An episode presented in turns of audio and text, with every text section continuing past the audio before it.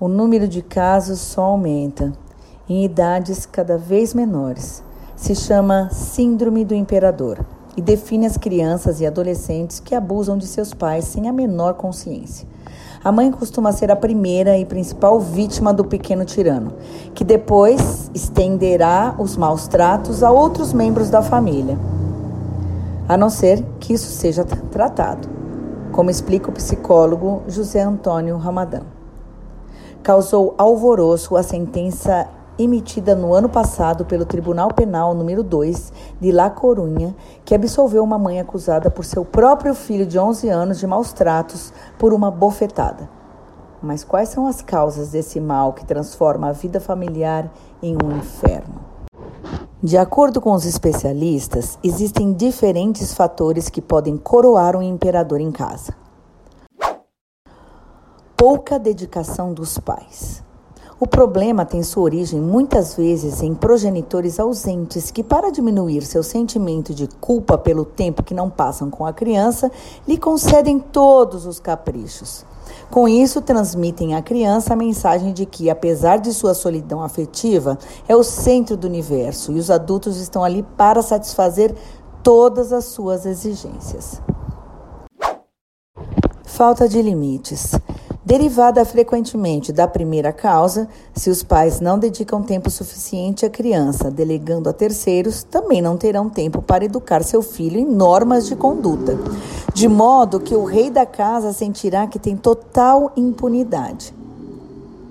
O psicólogo Javier Urra afirma que nenhuma criança nasce sendo um tirano, mas que existem pais que não agem como adultos educadores já que fazem todo tipo de concessões para não ter problemas e no final o que causam é um problema. O juiz de menores Emílio Cataliud, muito conhecido por suas sentenças educadoras a jovens conflitivos, resumiu assim essa complicada situação em uma entrevista publicada no El País em 2006. Demos a eles muitos direitos, mas não lhes confiamos deveres. Perdemos o princípio da autoridade Quisemos ser amigos de nossos filhos. Ser filho único. Não ter irmãos não leva necessariamente a se transformar em um mini ditador se os pais são conscientes de sua função educativa, mas pode contribuir para que a criança se sinta um monarca solitário. É muito interessante analisar os efeitos que a política chinesa de um só filho teve na psicologia de toda uma geração. Em um artigo para o jornal britânico The Independent, o jornalista Steve Connor fala de um exército chinês de pequenos imperadores, fruto da superproteção do único rebento por parte de pais e avós, que querem dar-lhes os luxos e privilégios que a eles foram negados. Isso, somado ao aumento da renda per capita das famílias, multiplicou os pequenos tiranos, até limites imprevistos. Connor afirma que as crianças chinesas atuais são menos altruístas e confiantes, mais tímidas, menos competitivas, mais pessimistas e menos atenciosas com os demais. Com exceção dos transtornos psiquiátricos, a síndrome do imperador é produto de uma disfunção educativa que pode ser corrigida. O psicólogo Vincent Garrido, autor do livro Os Filhos Tiranos, propõe três caminhos de atuação. Fomentar o desenvolvimento da inteligência emocional e a consciência. Ensiná-las a cultivar habilidades não violentas. Colocar barreiras claras. A pedagoga Montse Domenech declara sobre isso. Os limites conferem segurança às crianças que sentem-se perdidas se não existem pautas de conduta em casa. Os pais precisam tomar a autoridade e não ceder nas tentativas da criança de conseguir o que quer. Dominique, autora de numerosos livros sobre crianças e adolescentes, afirma que muitas vezes os pais hesitam por medo de que a bronca seja exagerada. A solução, segundo ela, passa por explicar os limites e reforçar os aspectos positivos da criança a, clare, a clareza nessas barreiras, o reforço positivo e, principalmente, dedicar-lhes nosso tempo lhes dará a segurança para desenvolverem-se como pessoas autônomas e felizes. Texto tirado de El País Semanal, A Síndrome do Imperador, quando seu filho é um tirano. Franceschi Miralles.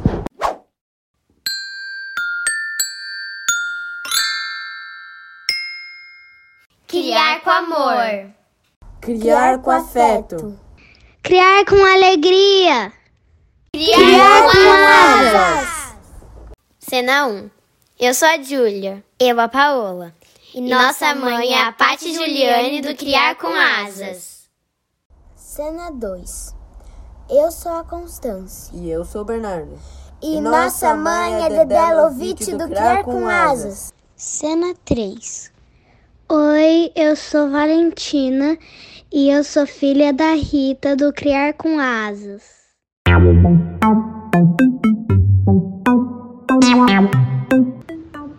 Episódio 28 A tirania, mais abandono e onde podemos chegar com tudo isso. Bloco 1 Chame a Super Nani!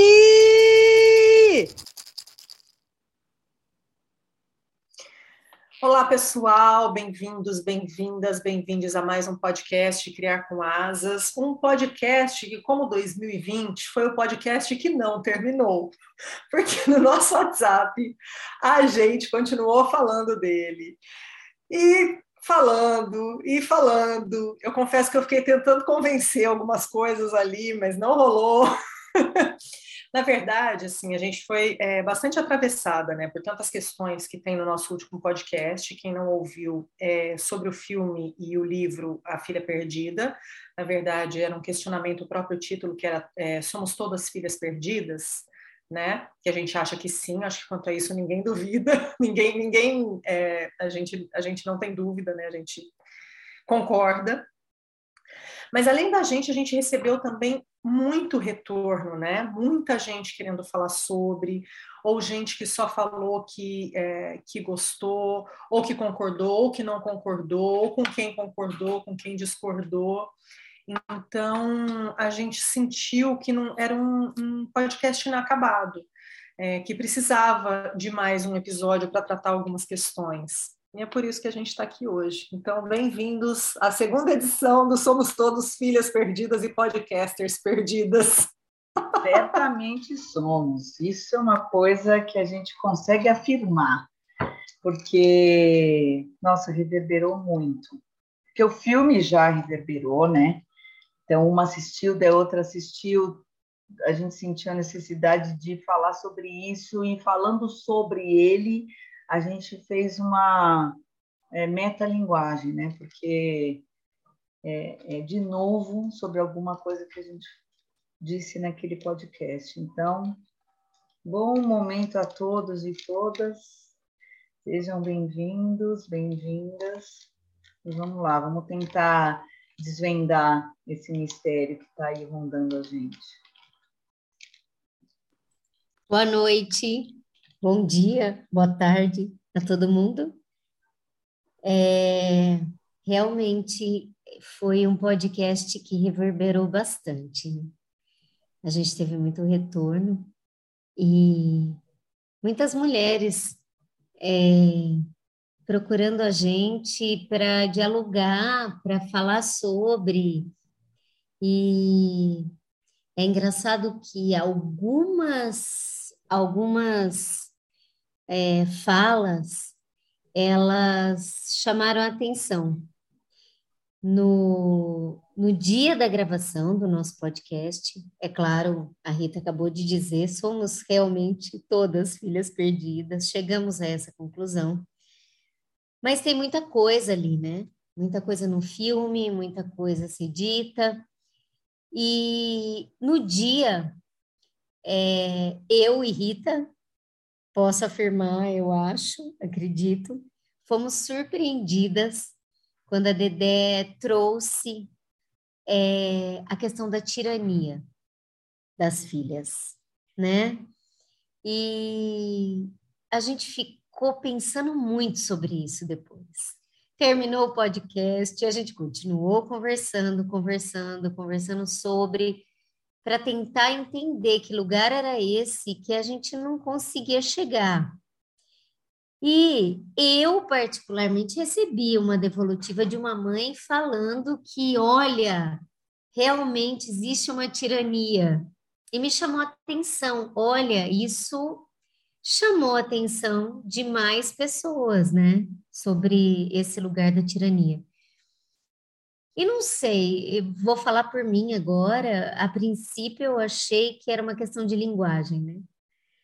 A palavra tirania, né? Então, que palavra é essa?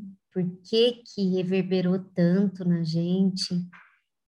E depois eu fiquei refletindo bastante sobre isso e eu acabei lendo algo aqui do um, era uma coluna antiga do Contar do é, Caligares, que ele fala que uma vez ele foi chamado para dar uma entrevista sobre a tirania infantil. E quando isso vinha na cabeça dele sobre a tirania infantil, vinha a Super Nani, era, era aquele episódio que tinha um programa na TV e que a criança dominava a casa, né? Então, assim, essa tirania infantil, ela não é desconhecida da gente. Quando a gente imagina o que é tirania, né? Então, assim, tirania infantil da criança, imediatamente a gente vai para esse lugar. E ali eu falei, não, é, é esse lugar que eu imagino a tirania infantil. Assim, daquela criança dominando o ambiente, aqueles pais desesperados e chama a super nani, porque a gente não tem o que fazer, porque a criança está dominando e a criança controlando. E a criança encontra um lugar ali de domínio, né?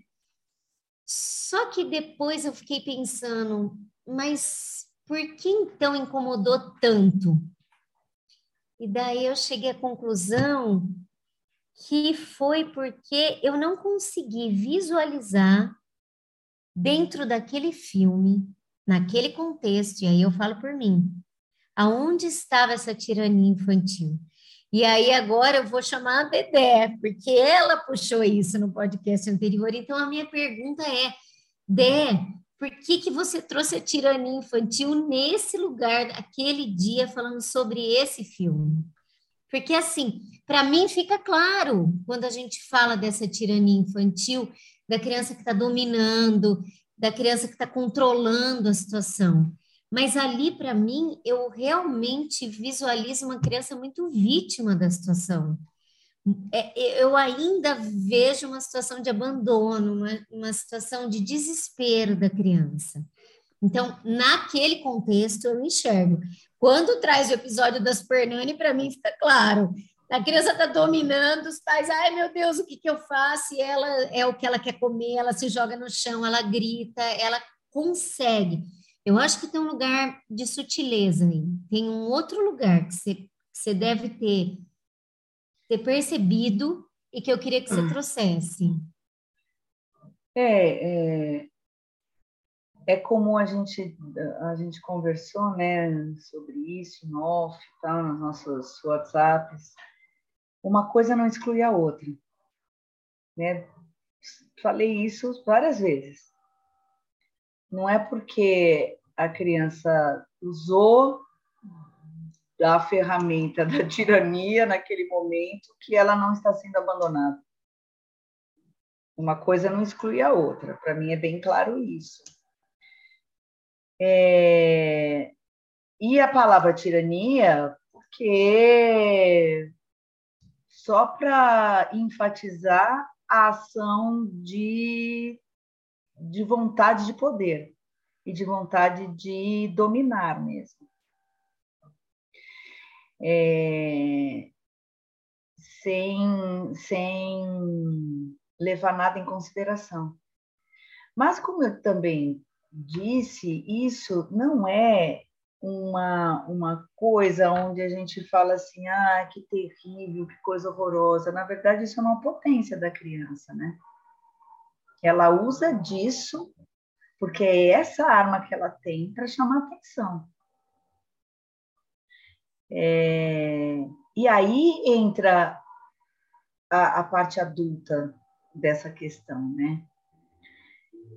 A criança usa da tirania para chamar atenção, porque está acontecendo alguma coisa, e se ela consegue essa coisa através dessa tirania, o que, que vai virar? Super Nani. Né? O caso lá da Super Nani. Então, quer dizer, um dia ela está realmente passando pelo abandono, por tudo isso e tal. É, ah, mas deu certo isso. No outro dia ela vai usar o mesmo artifício. Deu certo? No outro dia, de novo. E ela vai, e ela vai. E o adulto em questão não se pronuncia. Acha que é normal a criança mandar em você? A criança ficar requisitando você a todo momento?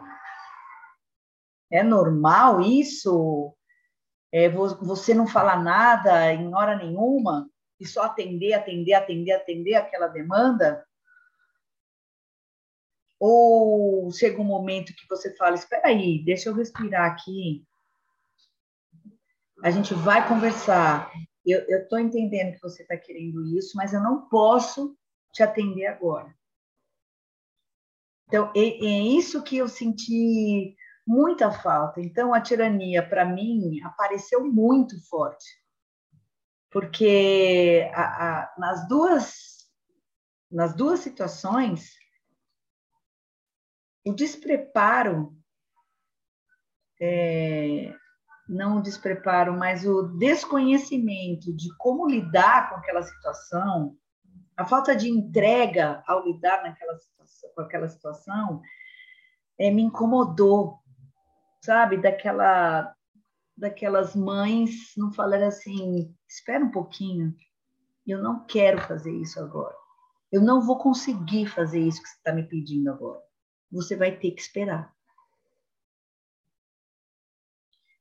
É, porque por mais que a criança esteja, pedindo socorro, a mãe também pode estar pedindo socorro. Só que para ela pedir socorro, ela tem que primeiro apagar um fogo que é aquele. Se ela não apagar esse fogo, ah, daí vira um inferno. Daí, daí sim a palavra tirania entra no sentido da criança não enxergar mais nada. O que importa é só ela. Poxa, mas a gente vive numa sociedade, numa comunidade, como queira chamar, e, e a gente tem que pensar nos outros. Mas quem ensina isso para a criança? A convivência. A convivência ensina isso para ela. E essa convivência é a atitude dos outros com relação à sua atitude. Então, se ela queria aquele beijo naquele momento, chegou uma hora que ela estava. Quem assistiu o filme, assiste de novo nesse pedaço. Vai chegar uma hora, ela não está mais nem aí para esse beijo. Ela nem acredita mais nesse beijo quando ela está pedindo. Pode pôr de novo lá. Mas ela quer, ela quer, ela quer e ela quer. Ela nem sabe por quê. representa outra coisa. Então, né? não, mas, mas não, não, não, deixa eu acabar. Para mim, deixa eu tá acabar. Bom, eu deixo, eu deixo. E ela. eu deixo. Ó, oh. mas o Rita, você vai entrar num lado que eu não gosto de entrar. A gente não entra na força da situação, do encontro, do desencontro. A gente vai entrar no psicológico. E o psicológico não leva a lugar nenhum. Por quê? Porque você tem um sentimento com relação a isso, eu tenho outro sentimento. Agora, se a gente pegar aquele momento, a gente pode. Eu até posso pôr aqui, depois, acho que eu vou pôr. ah, legal, de... legal. Quem estiver vendo no YouTube vai ver, quem estiver escutando vai escutar, porque dá, dá até para só escutar. É, o que acontece? Entra ali num jogo não proposital, porque nem sempre a gente entra em jogos de uma maneira proposital, pensando em fazer aquilo. E uma criança jamais vai entrar num jogo pensando em fazer aquilo.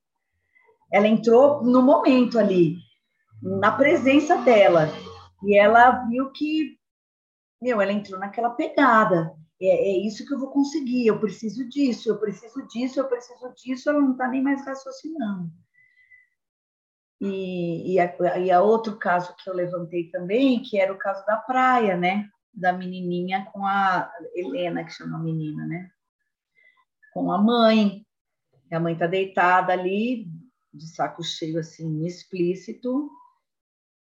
E o que me irritou não foi a menina, foi a mãe não falar com ela. Ela não falou nada. Ela estava de saco cheio. E é nesse momento que a gente faz besteira. Então, mas acho que essa ausência, né? Essa ausência que incomoda. Isso, isso. Incomoda a criança, ela, incomoda a gente. É, mas é esse lugar, assim, de, de se estabelecer um limite, um limite para mim, um limite para ela, um limite para todo mundo. Mas, Paty, porque a mãe que... estava no limite. Porque nas escolas a gente se depara com vários tiranos. Vários. Assim, na sala de aula tem 20 crianças. A gente tem que ter regras, gente. Senão, o que, que vai virar aquilo? Então, tem algumas regras que precisam ser seguidas. Tem crianças que olham para você e falam: Eu não vou fazer isso. Mas por que você não vai fazer? Porque eu não quero. Eu não vou fazer isso. Ela não sabe nem por quê. E ela não tem a mínima ideia que aquilo que ela está fazendo está prejudicando todo mundo. Mas ninguém ensinou para ela isso né? Então, ela vai com a força dela, ela vai com toda a, a, a força que ela tem para aquilo, de alguma maneira, ela tem várias questões aí que a gente entra lá no psicológico, o Vitor ela quer chamar atenção. Mas aquilo funciona, né, é, Mas aquilo funciona. funciona. Para ela tá funcionando. Funciona. Sim. E daí você fala, pera então, um pouquinho. Mas, ó, volta lá no beijo. É psicológico? Na verdade, é um jogo, é um jogo de necessidades. Cada, um quer, cada uma quer suprir a sua.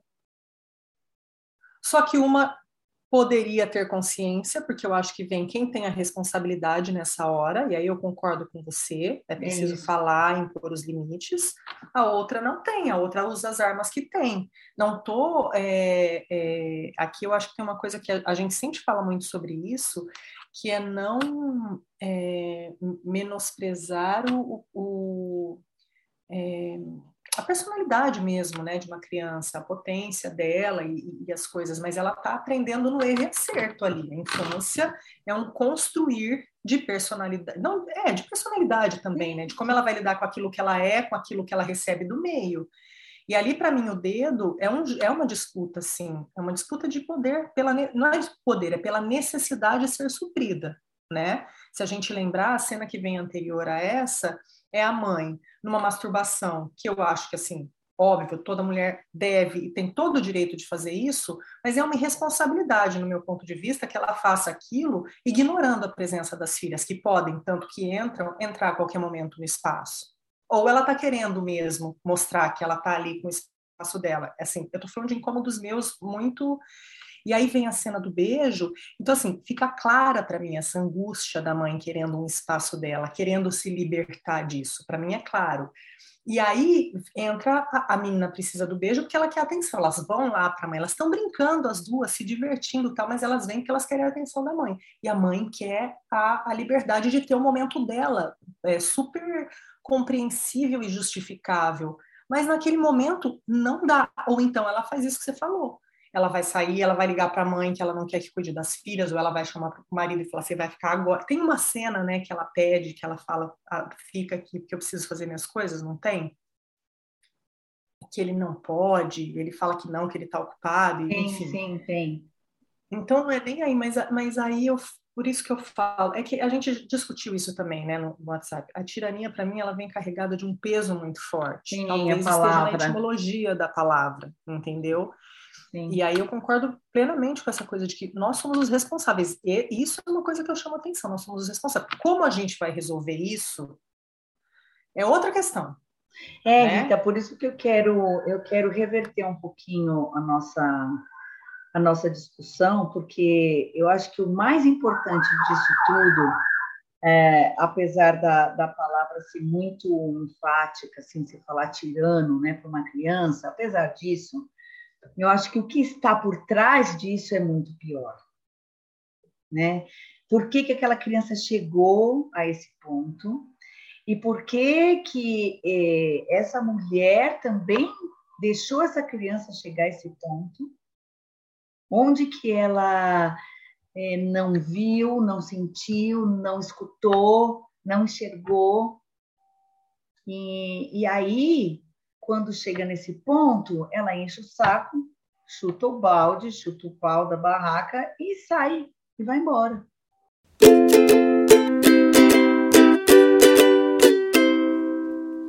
Hora do jabá. Se você gosta do nosso conteúdo, pense em nos apoiar com qualquer valor mensal e colabore com a mídia independente. Estamos no catarse.me barra criar com asas. Visite também nosso blog, criarcomasas.com. Também estamos no YouTube, Twitter, Instagram e Facebook. Segue a gente lá.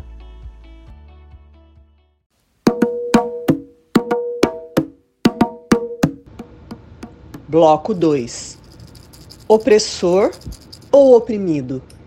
Ó, eu vou ler um trecho aqui do Pedagogia do Oprimido, do Paulo Freire, que eu não sei nem por que, que eu vou ler isso, porque ele pode até depor contra mim aqui.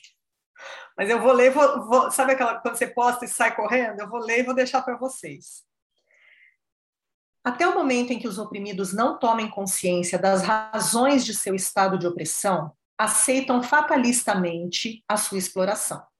Mais ainda, provavelmente assumam posições passivas, aliadas com relação à necessidade de sua própria luta pela conquista da liberdade e de sua afirmação no mundo.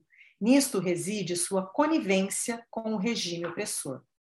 A pouco e pouco, porém, a tendência é assumir formas de ação rebelde, num que fazer libertador. Não se pode perder de vista esta maneira de ser dos oprimidos, nem esquecer este momento de despertar. Dentro desta visão inautêntica de si e do mundo, os oprimidos se sentem como se fossem uma quase coisa possuída pelo opressor. Enquanto no seu afã de possuir, para este, como afirmamos, ser é ter a custa quase sempre dos que não têm. Para os oprimidos, no momento de sua experiência existencial, ser nem sequer é ainda parecer com o opressor, mas é estar sob ele. É depender. Daí que os oprimidos sejam dependentes emocionais. E aí, quem é opressor e quem é oprimido? é, então. É, é que quando a gente fala de criança, né, é difícil, né? Não tem como. Você entende onde me pega quando a gente Sim. usa, por exemplo, a tirania? Porque Sim. assim, não dá para você colocar uma criança no papel de oprimido. Paty, eu digo mais aqui. É, mesmo quando você me traz o papel da Super Nani, eu consigo ver atrás daquele inferno que eles mostram as crianças fazendo, de novo, irresponsabilidade de quem está cuidando do barraco. Ah, então, é exatamente claro, isso. Claro que é. Exatamente. É uma irresponsabilidade, Rita. E aí entra o papel do adulto. Então, quando a gente fala de tirania, a gente imediatamente liga uma relação de poder. A gente Isso. pensa na relação de poder.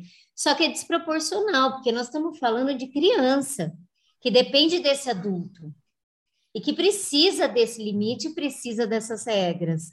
então, assim, pensou... essa criança vira esse tirano porque ela está pedindo isso, né? Ela está ela tá pedindo algo que ela não tem.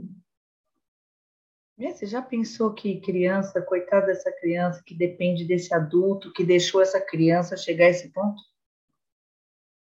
É, é uma coisa assim, desesperadora. Des... Olha, essa criança está realmente perdida. Gente, a gente passou por isso, né? De novo, a gente vai dar o exemplo da pandemia, que não acabou, né, gente? A gente tem, pode Só para lembrar. No final, mas é, vivemos ainda. Mas é, eu acho que foi uma situação muito, muito pontual disso, né? E a gente sabe, porque a gente teve ali de mãos dadas, à distância, com álcool gel e luva, mas a gente estava ali. E, a gente, e assim, quem não passou por isso de ter momento que a criança estava pedindo socorro porque ela estava trancada, impedida de ver seus pares, e a gente também estava destruída, sabendo de gente que morreu, sem saber o que estava acontecendo, o que estava por vir, sem, sem saber direito como proteger os nossos próprios filhos, né? Como se a gente tivesse controle de tudo, mas né, o ah, básico ali era assim, mínimo, né? era pensar assim, se acontecer alguma coisa com um de nós dentro de casa, quem vai socorrer? Né? É, era assim. E aí, às vezes, era isso, era você lidar com a criança. E não adianta. Quem é que tinha que respira fundo, pede ajuda aí para alguém que você conhece e volta. Ou, ah, beleza, deixa rolar. Teve o deixa rolar, né? E aí a gente está colhendo os frutos agora, basta abrir as manchetes e ver tudo que está acontecendo por aí, casos que a gente sabe, às vezes, até próximos de, de, de consequências disso. E está todo mundo se reerguendo, está todo mundo se reerguendo. Né? A gente está todo mundo como humanidade passando por um processo de se reerguer, né? E, e é isso, assim, era, e era lidar com isso, com essa inconstância da nossa capacidade de é, atuar num papel que a gente tinha até um certo conforto até então. Com todo mundo com os nervos à flor da pele, com todas as inseguranças que a gente tinha. Então, se a gente pa para e olha para esse momento, fica muito claro, por exemplo, os momentos que a gente precisava chegar e falar: olha, eu preciso, hoje eu preciso dormir, ou eu preciso parar, eu preciso ler um livro, eu preciso, sei lá, me enfiar embaixo das cobertas e tá tudo bem, porque a gente realmente, sabe, é, é lidar com a verdade, porque a vida ela é orgânica, ela é fluida. Mas você tem que estar tá muito inteira, né? Muito na presença e na verdade, você usou essa palavra verdade, é isso. Então, quando a Dé diz dá uma aflição porque ela tinha que falar não, agora não, é, não, não vou, não quero. E por que que não faz isso? Porque está completamente desconectada, está completamente, está completamente entregue. Então assim não existe essa presença. E aí que tá a, a, criança ela vai crescendo, ela vai entendendo essa relação de poder, ela vai entendendo que ali ela consegue dessa maneira chegar no adulto. Nem que seja para o adulto explodir, claro. É uma maneira de você ter o adulto. De uma certa maneira você tem atenção, né? É isso mesmo, é isso mesmo. É disso Mas, que se trata. Se a gente for olhar para isso, a gente pode dizer que o choro de um bebê é um passo de tirania, porque a maneira que ele tem de chamar nossa atenção e de pedir a comida, ou de avisar que ele está molhado, ou de avisar é? É uma atitude de tirania? Aí a tirania já cai no outro nível para mim. Porque o que, que mais te, te, atrai quando você está lá com seu bebê, na sua experiência, né? Que você... Ele chora, todas as atenções se voltam para ele. Eu acho que o que me pega agora, ó, dando esse exemplo que me, me veio agora, para mim, acho que. É que você relativizou que pega, que não tem relação. Não, Dé, é que eu estou pensando na coisa da ter consciência de ser tirano. Mas a criança não tem consciência do é, ser. É, eu acho que aí que não, é ela não, entendeu? Ela não tá. tem consciência, Rita, mas você deu um exemplo de um bebê que é uma necessidade absoluta. Agora mas criança, todas são necessidades. Não eu sei. sei, mas a criança, a criança consegue perceber um jogo ali. Nós estamos falando de um jogo. Mas a criança sabe é... ali o choro é um jogo da criança. É, ela entende que quando ela, ela chora primeiro porque ela tá ou com dor, Mas ou com ela, fome, com...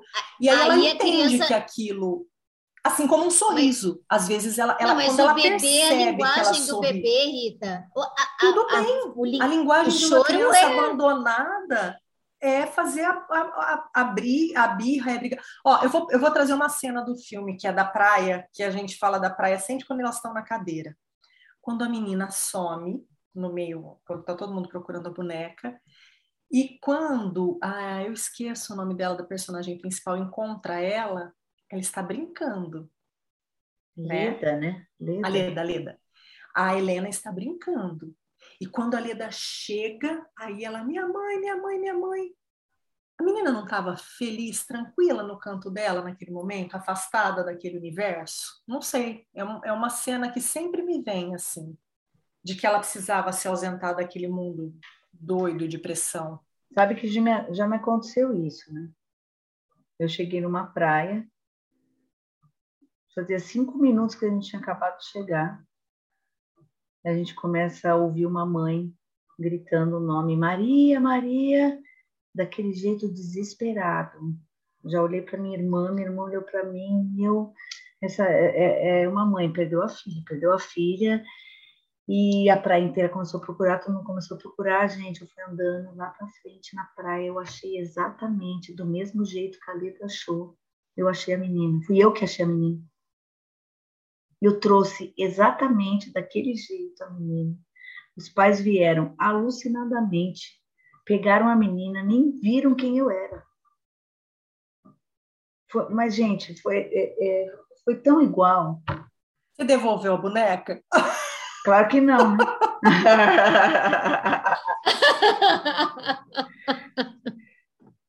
É... Mas então, mas não é ali também um sinal de que a menina também estava querendo? Pode ser. Talvez ela chamasse a mãe para tirar a mãe daquele mundo também e entrar para o mundo dela? Pode ser. Ah, tem muitas possibilidades, né? Aí a gente vai ficar na. Porque é uma cena curta, né, aqui. da menina ali. Não, mas então, mas o que, que isso fala com você? É uma, é uma cena curta que ela tá ali felizinha ali, brin... ela tá brincando, absorvida, ela está presente na brincadeira. Quando chega a pessoa procurando ela, e, e lembra que a Leda chega com calma, né? A Leda observa um pouquinho ali, que é por isso que a gente consegue ver que a menina tá presente na brincadeira. Aí ela já, minha mãe, minha mãe, minha mãe, minha mãe, pronto Sim. É porque é que também foi aí que ela percebeu que ela estava meio fora da rota, de uma mulher X procurando ela, então é, acho que ela meio que se desesperou ali. Mas é, pode ser que ela quis sair daquele daquele momento, foi uma atitude também que ela não orquestrou, mas que faz parte de reações, né, que a gente tem. Mas, é, por exemplo, né, a gente falar, a gente voltar lá na história do bebê, a gente falar que o bebê é um tirano é a mesma coisa que a gente falar quando aquela grande besteira, né? Não fica com ele no colo que ele vai que ele vai acostumar. Que bom que ele vai acostumar com o colo da mãe, né? que coisa, é né? porque aí você, aí você está querendo dizer que ele manipula. É o bebê isso. manipulador. É então, mas é isso fala. que pega para mim. Quando é eu penso da criança mas tirana, não... eu, eu não, eu estou começando a chegar um pouco aonde vocês estão. A, a Dedé chegou primeiro, hoje eu, eu já senti a Paty chegando, eu falei, já estou sozinha, mas eu quero chegar, entendeu, nesse lugar. É, começa que eu tava com roupa de fio aqui, as duas de alcinha, para quem tá vendo no YouTube, eu já fui até tirando o casaco aqui, deu até calor. É um calor insuportável. É, então. A parte que está em, em Sorocaba tá louco, lugar quente. Mas aí o que eu quero dizer é isso, assim, para mim, os lugares que pega, quando falo em tirania, eu vou voltando para todas essas coisas que eu acho que é uma coisa. A gente até falou sobre isso, né? Que a gente tem que ter cuidado, porque às vezes a gente usa umas palavras que a pessoa se apega àquela palavra. Como eu me apeguei ao tirania, mas para lutar contra ela, é, de, de que é isso, assim, é, é que fique claro aqui, gente, eu acho que as necessidades do, do, do, bebê, tudo isso que, que vocês falaram, a gente tem que atender o bebê, é a comunicação, é a linguagem dele, mas eu também acho que é a linguagem de uma criança. A linguagem de uma criança que não sente controle, e controle entenda como controle saudável dentro de uma casa, que não sente que existe uma direção dentro de uma casa, é ela perdeu o controle. A necessidade. A, a, a ferramenta de uma criança, é, por exemplo, o bebê, é aquela história, né? Se você deixar ele chorar um, dois, cinco, dez dias, um dia, de alguma maneira, ele vai entender que ele não pode contar com você. talvez ele pare de chorar. Que triste, né? Que triste. Então a tirania ela me pega quando a gente fala na tirania na infância, ela me pega muito nesse lugar, sabe? De, de manipulação, de eu acho que é, é isso que a gente e a gente falou sobre isso, né? De tomar cuidado. Não é não é sobre isso que a gente está falando. Oi, né? Rita, mas eu acho que a gente está falando a mesma coisa, só que talvez é, é um nível diferente. Ou a gente chega no extremo quando a gente fala dessa criança que está lidando com a tirania. Então, assim, é isso que você está falando, realmente, é uma necessidade. É, não é que ela age pensando nisso, não é isso. Mas eu acho que é um jogo recorrente que ela vai acostumando e daí ela vai entendendo. Quando a Dé traz na escola, a criança chega e fala, não vou fazer, ela já acostumou. Ela sabe que em algum lugar isso funcionou, entendeu? Então, assim, ela chegou até aí. Ela chegou, então ela avançou desse lugar que você está dizendo. Vamos colocar assim, era uma necessidade que não estava sendo atendida, ela não tem presença, talvez, de alguém, ela não tem o limite que ela precisa, mas aí ela saca que fazendo dessa maneira ela chama atenção, entendeu? Então nós estamos chegando num extremo, e daí a gente vai chegar que a criança é tirana, chega na Supernani, porque a gente chegou no extremo. A criança sabe que se ela gritar, se jogar no chão ou, ou agir de alguma maneira, ela vai ter atenção, que ela não conseguiu ter anteriormente.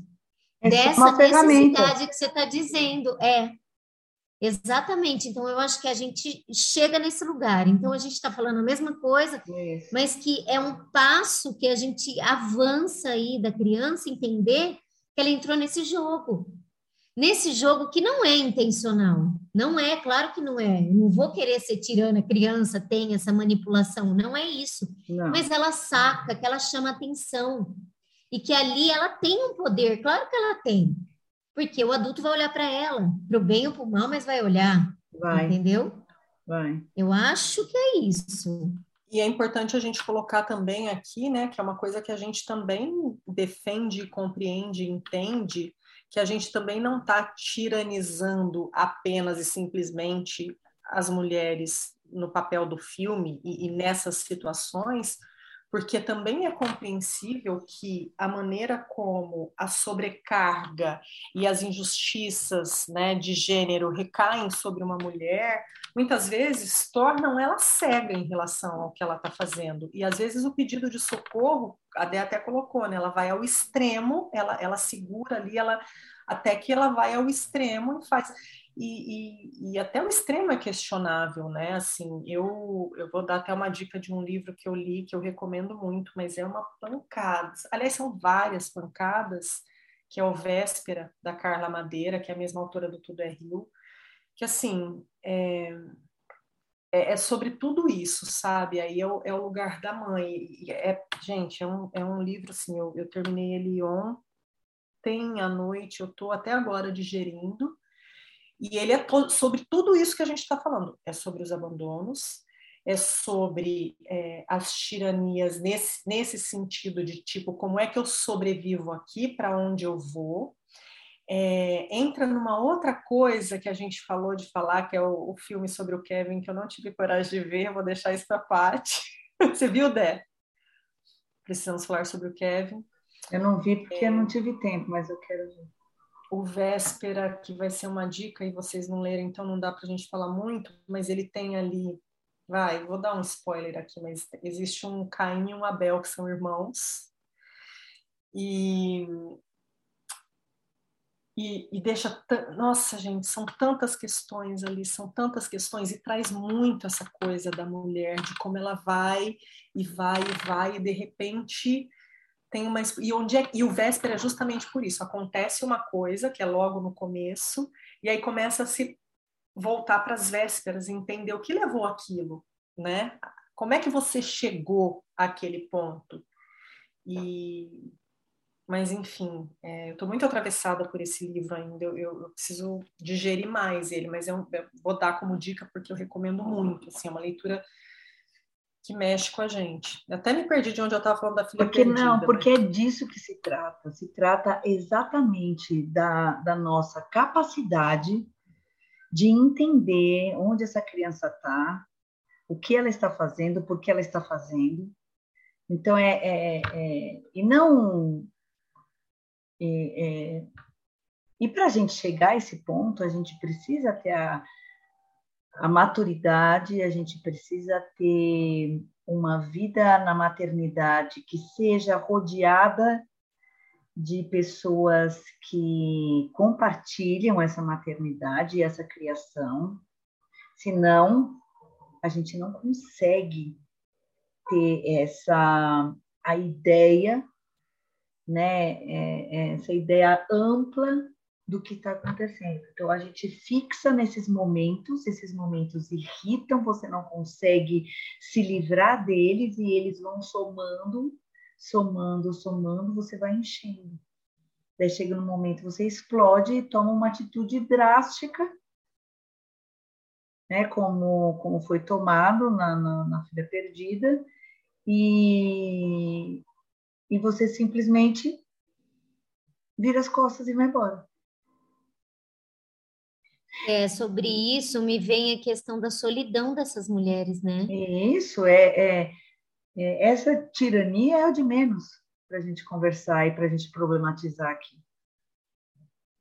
E Porque... esse véspera é, é, um encavalamento de Aí, solidões ó. que vão vindo, entendeu? Tá vendo? É, é isso. É... A gente vem de solidão como filha, a gente vem de solidão como irmã, a gente vem de solidão como amiga, como companheira, e depois a pior de todas, como mãe. Então a gente vem assim, né, de uma sequência de solidões, igual você falou, Rita. É... Daí você fala, nossa, mas solidão como filha. Eu acho que na nossa geração é muito comum a gente falar de solidão como filha.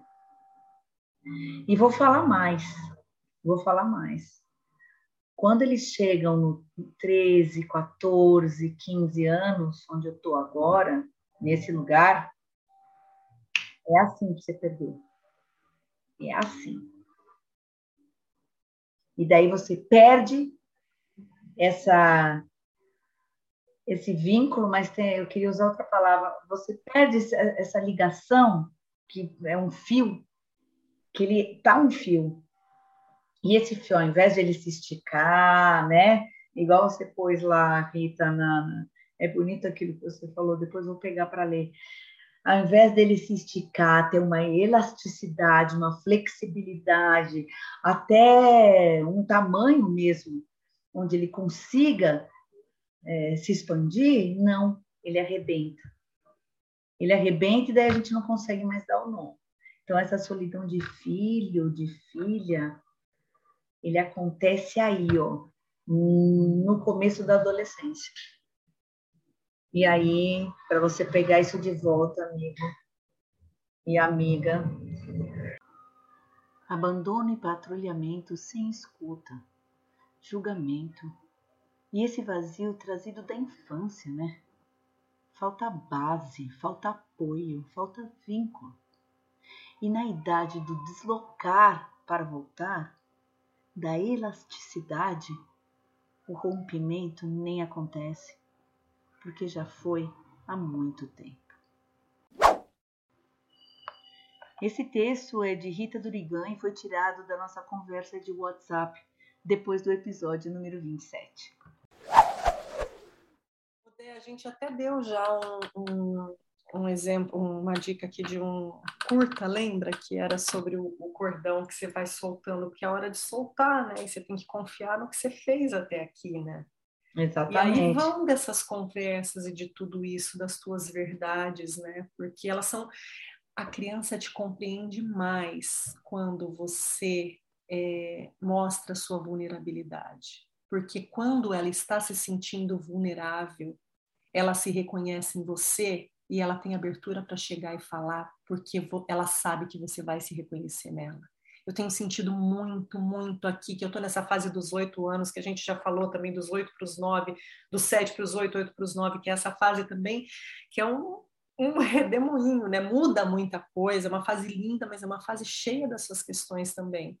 E é na vulnerabilidade que, que entra a confiança, que eu sei que é muito diferente, né? eu não tô, não tô me colocando em lugar de falar da adolescência não estou comparando, que eu acho que são momentos muito diferentes pelo que eu tenho conversado com você e com outras amigas que estão passando por essa fase, mas eu tô falando desse momento, porque é, é nessa vulnerabilidade, e é, você tem a chance de mostrar que você se sente triste, você se sente cansada, você sente raiva de que você expressa esses sentimentos porque você é um ser humano.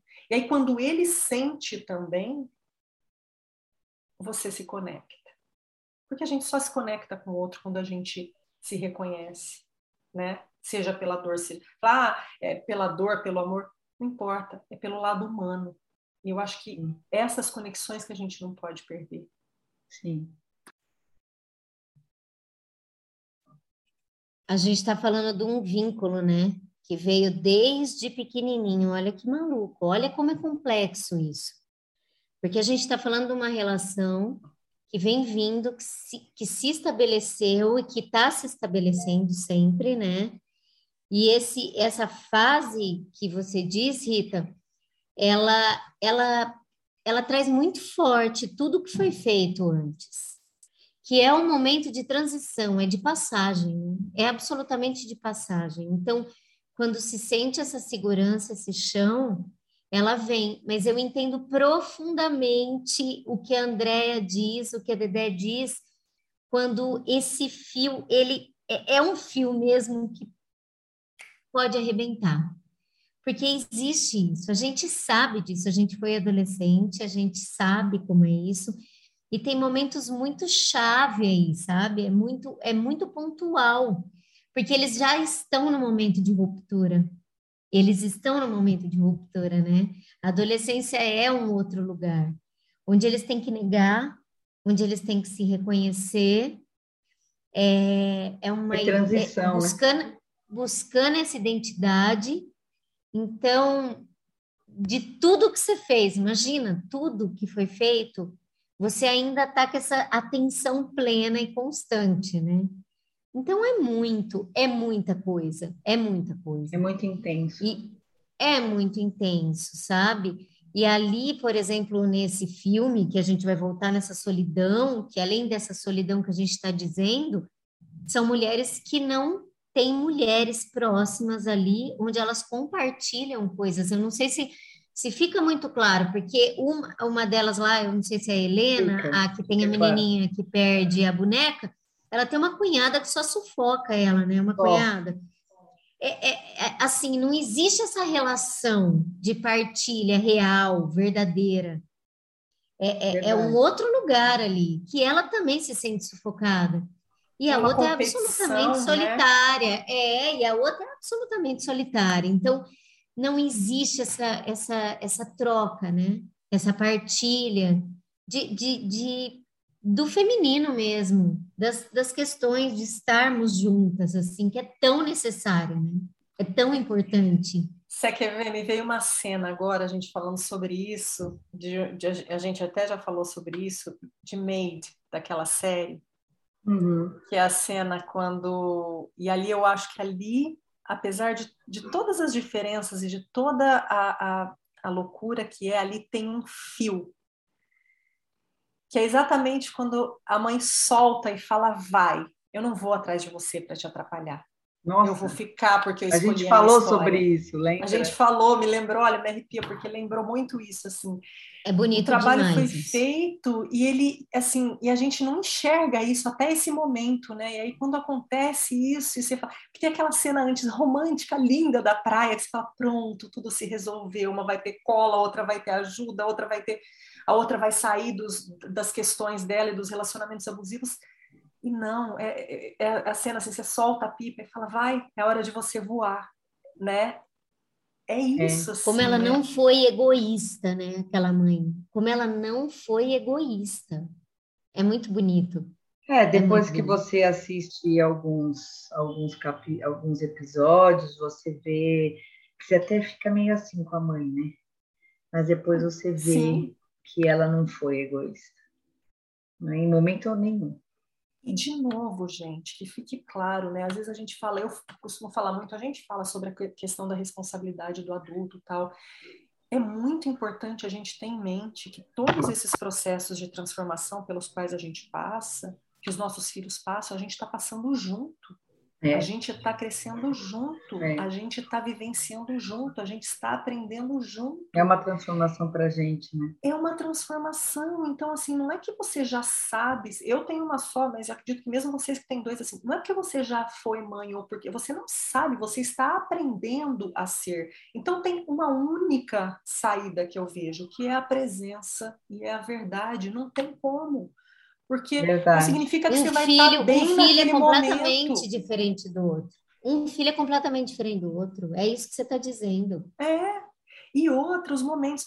Gente, assim, eu posso falar aqui, eu nunca falei isso, mas assim, é, a Paty trouxe, né, há um tempo atrás para gente sobre a questão do primeiro, do segundo setênio, eu fui estudar tal. O primeiro, a passagem do primeiro para o segundo setênio da minha filha foi no meio de uma pandemia, foi completamente diferente de tudo que eu imaginei, de tudo que eu sonhei na minha cabeça, e eu estava passando por um momento muito difícil. Então, assim, é, não, não vai ser, não, não, não, adianta você fazer lá a tua listinha de como você quer que a sua vida seja, o seu roteiro. Não, não, não cabe no roteiro. Não, você até pode fazer, só não fica pode. criando expectativa. Só não acredita.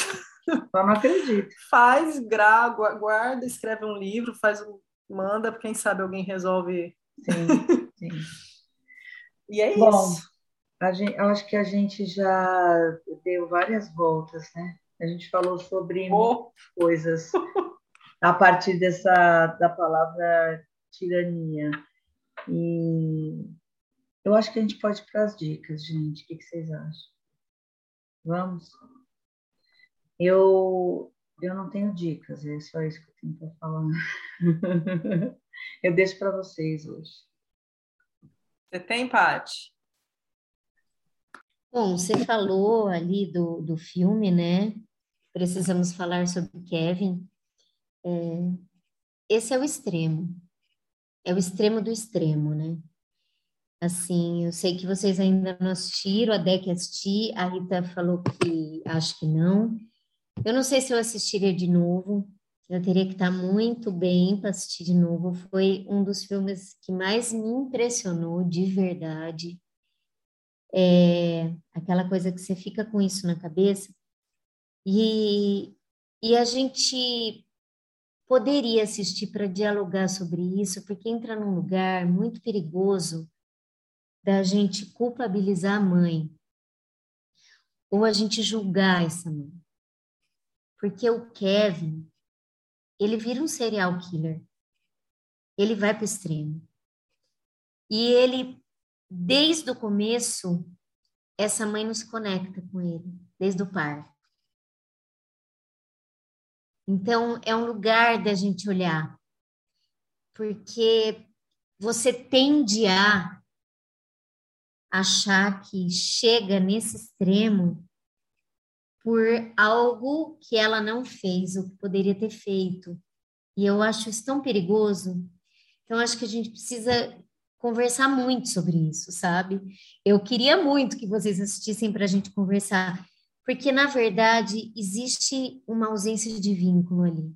Existe algum lugar onde não há uma conexão. Isso é fato, desde o parto. É, é muito claro que ela não tem essa, essa relação com a criança e que ele faz tudo para chamar a atenção da mãe. Inclusive, ele mata todo mundo e deixa ela viva para ela assistir isso. Então, a gente chega num extremo doloroso, terrível,